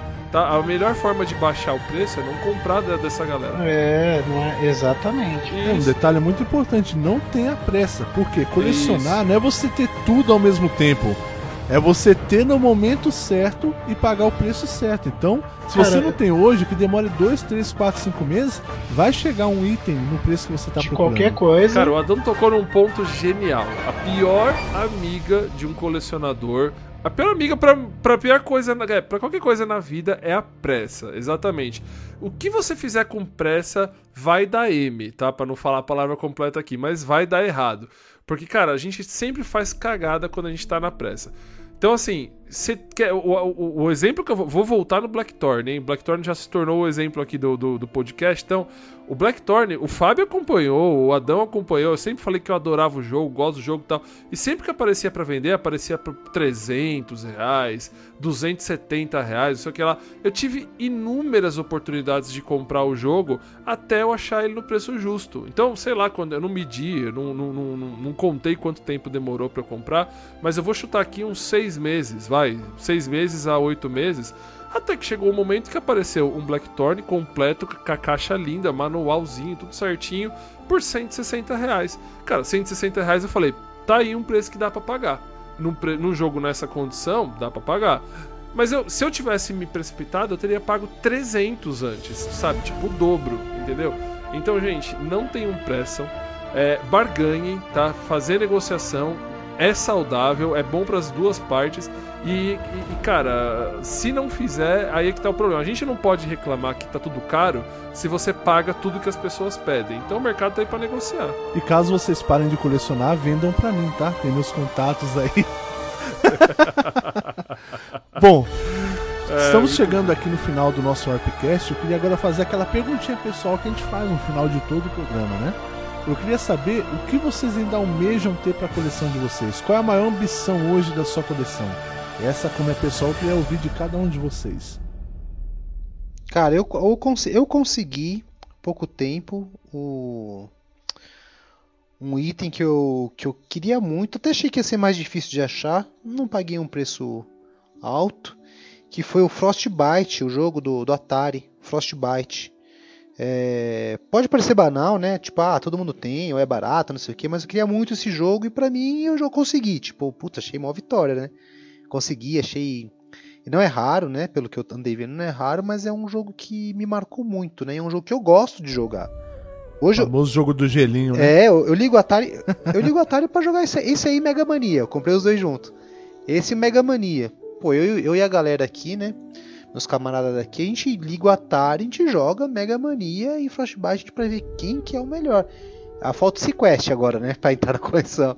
Mas são os jogos. Sequest era É, treta, então, hein? são jogos que, tipo, puta, eu jogo porque eu acho divertido ainda hoje. Eu não vou comprar um jogo pra, pra deixar na estante. Não, de jeito nenhum, cara. Pode ter certeza, se eu tô atrás de um jogo é que eu quero jogar esse jogo de novo e diversas vezes.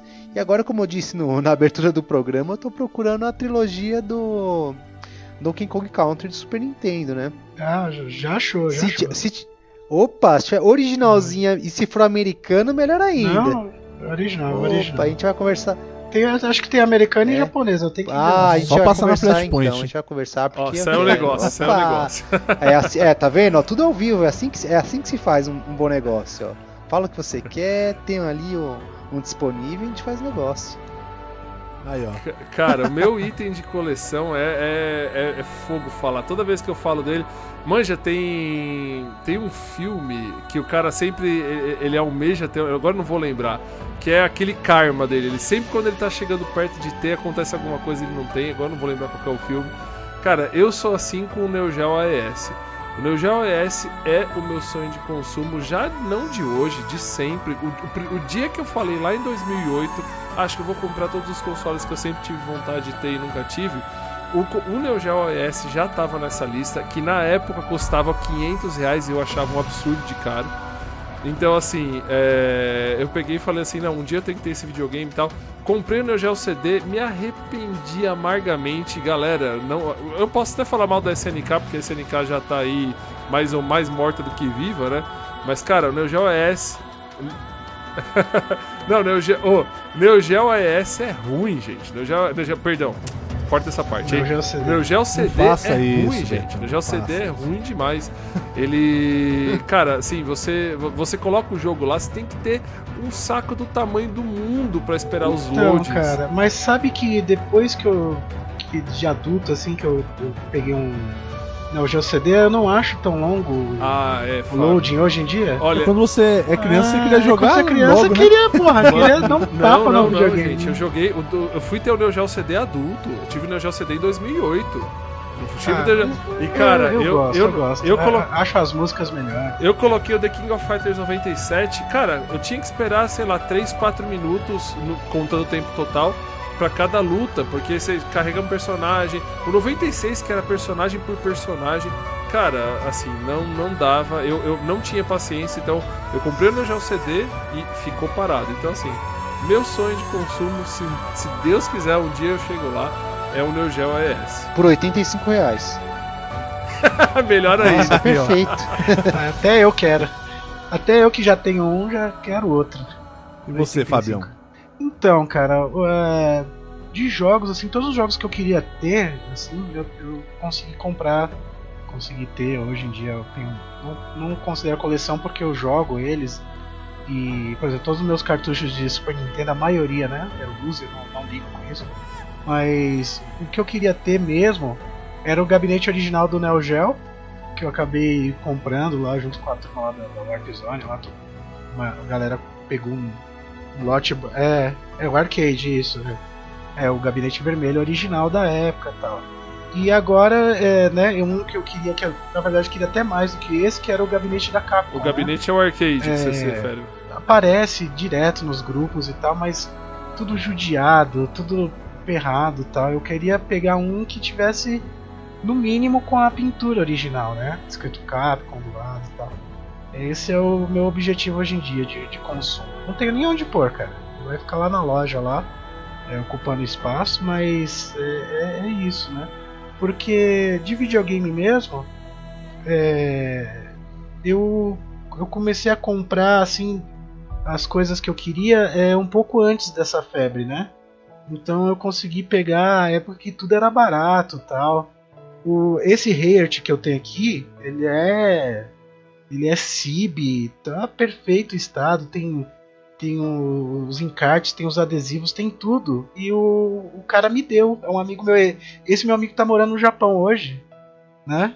Por, por coincidência foi ele que me deu, ele me deu no Anime Friends 2007, 2000, é 2007, cara. O cara me deu esse jogo. Pra você ver, cara. Ele me deu esse. Hoje é mais de mil reais um Muito desse mais. cara. Ele me deu esse, É. me deu Marvel Super Heroes, tudo long box. Marvel Super Heroes, Knights. Pelo amor de Deus, eu necessito do Marvel Super Heroes no Ah, é? Beleza. Boa sorte, né? Esse infelizmente não. na- 85 reais. Esse infelizmente não tem na Flashpoint, só tem na, na minha casa. assim. E, e aí, então, é, as- o que eu queria mesmo eu acabei tendo, né? Mas agora, se alguém tiver aí um gabinetezinho da Capcom aí bacaninha pra vender, só comentar aí no. botar aí nos comentários aí que a gente vai correr atrás. Olha, eu acho que a nossa coleção ela tá em constante atualização. Então, o nosso desejo hoje, depois que a gente conquistar, vai surgir um outro, nunca acaba, né? Esse é o legal de colecionar. Hoje, um console que eu quero muito, aliás, eu quero desde que eu comecei a colecionar, perdi a oportunidade de comprar ele barato também, mas vamos mirar pra frente, senão a gente chora. Foi o Panasonic Q, que é o GameCube feito pela Panasonic, que é a coisa mais linda, cara. Ele é maior que o GameCube normal, é todo espelhado, é assim, é o brinco da coleção. Hoje você vai procurar um desse daí, você não pega por menos aí de 1.800 reais, quando acha. Que É, não por- é um valor caro, É. né? Porque ele lê DVD. Ele é- Exatamente, ele é uma central multimídia. E assim, é é um console que é bonito, mas é complicadinho ao mesmo tempo. Que quando você acha, muitos dá problema na gavetinha do CD.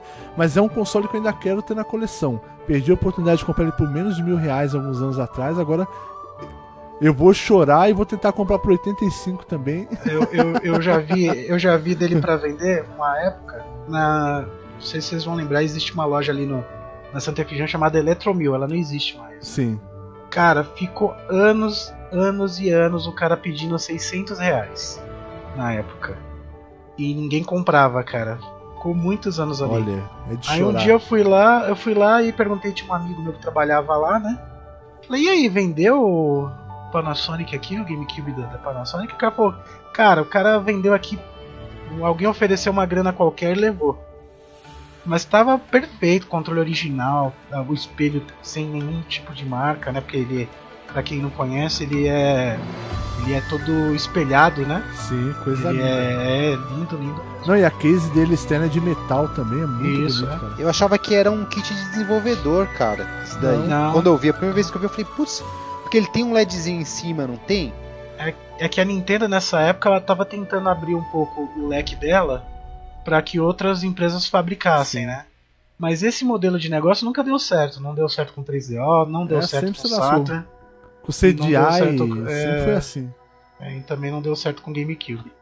Tanto é que o Wii não tem nenhuma outra versão, é só da Nintendo. É, o Porque Wii já- nessa época a Nintendo ainda fazia troca de favores com algumas empresas. Então, qual que é a história do, do Panasonic Cube Q?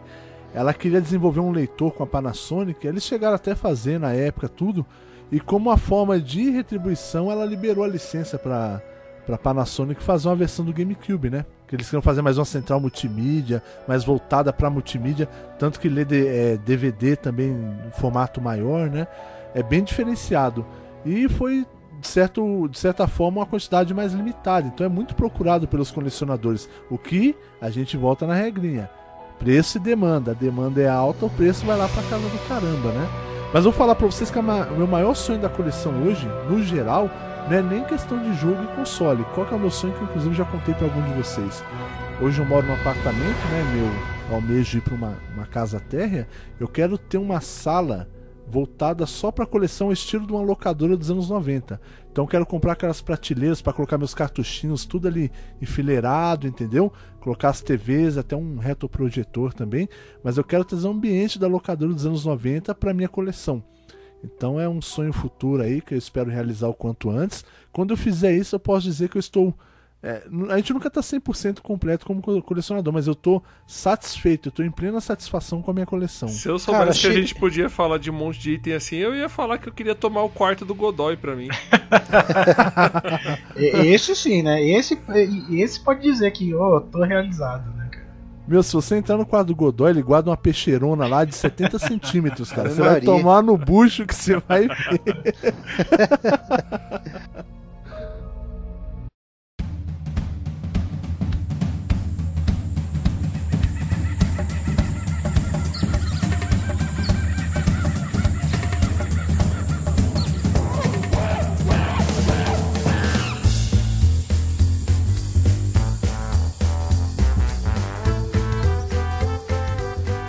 Chegamos então ao fim de mais um Arpcast. Como sempre, é um prazer gravar com todos vocês aqui.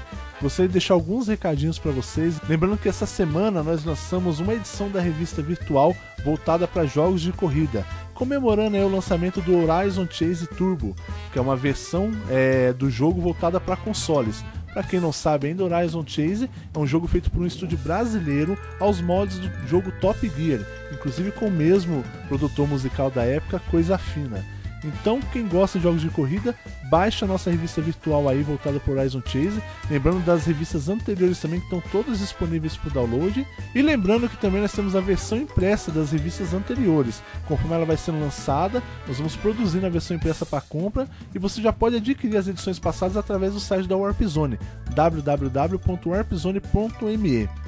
Bom, gostaria aqui de dar um abraço aqui nos meus amigos convidados aqui que mais uma vez abrilhantaram essa mesa de discussão. Vou deixar agora vocês se despedirem do público aí. Pode começar por ti, Betão. É isso aí, Adão, galera. Valeu aí, valeu Oda, valeu Fábio. Obrigado a todos os ouvintes aí. Hum, Não se esqueçam aí de qualificar. A gente sempre pede aquela força de qualificar aí é, o cast, tanto no feed, de deixar seu comentário no YouTube também. Participa com a gente aí, dá sua sugestão do que, que vocês gostariam de ver aqui no cast. A gente sempre tá escutando, tá respondendo os comentários de vocês, tá? Então, meu, adorei esse tema, sempre gosto de falar de, de coleção de games. Acho que todo mundo que participa da, da- das ações da Warp Zone, seja onde seja, né? Seja no Warp Zone TV, podcast e tal, adora o tema coleção, é um tema que a gente curte muito falar. É, essa galera aqui é sensacional, então foi um prazer estar aqui novamente com vocês. Muito obrigado a todos e a gente se vê aí então no próximo cast. Até lá, valeu, gente! É isso aí, galera. Muito bom estar aqui com vocês novamente, trocando essa ideia gostosa aqui sobre jogos retrô, colecionismo. E já sabe, né? Pintou aquele item na coleção que vocês não querem mais, é só me procurar, tá? Que eu tô refazendo tudo de novo. É, nos vemos no próximo episódio. Um abraço do Oda. Valeu! Bom, galera, é, foi muito ba- bacana esse bate-papo, né? E a gente vai até resumir tudo isso daí que a gente disse para quem quer começar a colecionar ou para quem já é um colecionador das antigas, né? É buscar o conhecimento, porque conhecimento você vai ter a melhor maneira de pechinchar, de negociar, de vender também, né? Você vai conseguir vender pelo melhor preço possível porque você conhece aquele item. E eu acho que é isso daí. Então até a próxima e fui. É isso aí, lembrando que nós temos uma surpresinha para vocês no próximo episódio. Como vocês sabem, esse mês nós temos a E3, então aguardem o próximo episódio que está fantástico. Com certeza vocês vão ser surpreendidos. Eu sou Adão Kami, eu fico por aqui e nos vemos no próximo Warpcast.